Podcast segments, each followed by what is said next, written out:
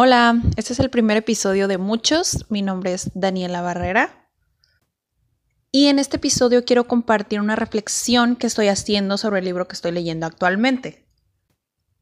Son seis cuestionamientos, seis aspectos que me tienen a mí un poco preocupada, atenta y por supuesto enfocada para llevarlo de la mejor manera. Entonces, ¿Qué están aprendiendo, aprendiendo los niños realmente?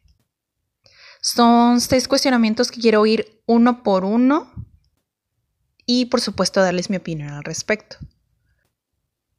El número uno es, ¿están adquiriendo información y conocimiento que son importantes y de valor?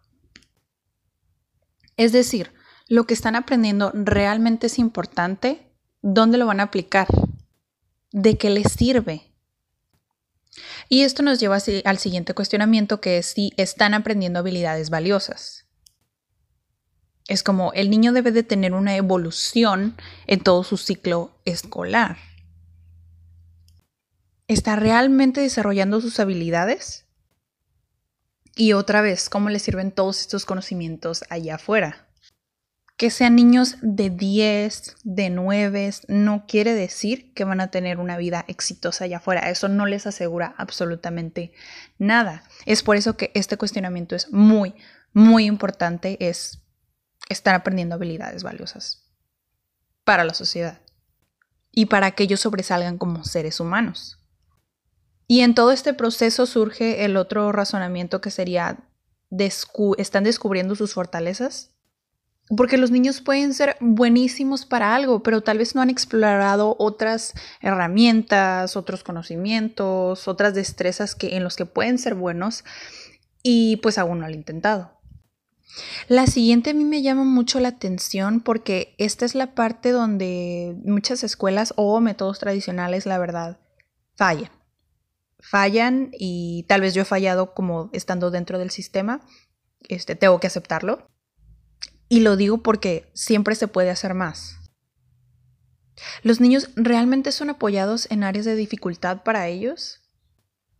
Por supuesto que los niños no son expertos, que están aprendiendo, que pueden fallar, pero ¿quiénes son las personas a cargo de apoyarlos? Papás, directivos, guías educativos o profesores, como quieras llamarlos, están a cargo y son responsables de apoyarlos en áreas de dificultad. ¿Cómo se va a sentir un niño que no es apoyado? Puede influir en su autoestima y puede dañar otras habilidades que le hubiera gustado desarrollar. Y es ahora donde aplica el siguiente cuestionamiento. ¿Están siendo desafiados y disfrutan de los nuevos retos? Los niños pienso que no son como los adultos. A los adultos nos da miedo salir de nuestra zona de confort, nos dan miedo los nuevos retos, pero a ellos es todo lo contrario. Les encanta hacer cosas nuevas, les encanta aprender algo nuevo, les gusta explorar, es algo natural en ellos. Y es súper importante que sean desafiados a ir más allá.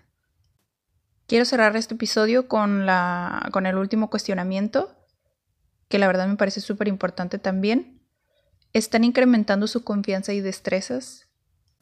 Pienso que todo parte de ahí. El niño que tenga la confianza tiene esa seguridad de lanzarse a nuevos retos, tiene esa seguridad de explorar, tiene la seguridad de ser él mismo y de no ser juzgado.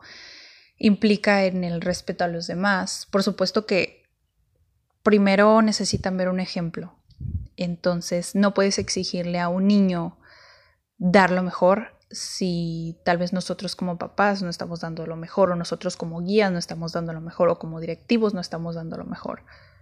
Somos un ejemplo, ellos imitan fuera de los consejos que puedas darles o que podamos darles, imitan. Es para ellos más simple hacerlo.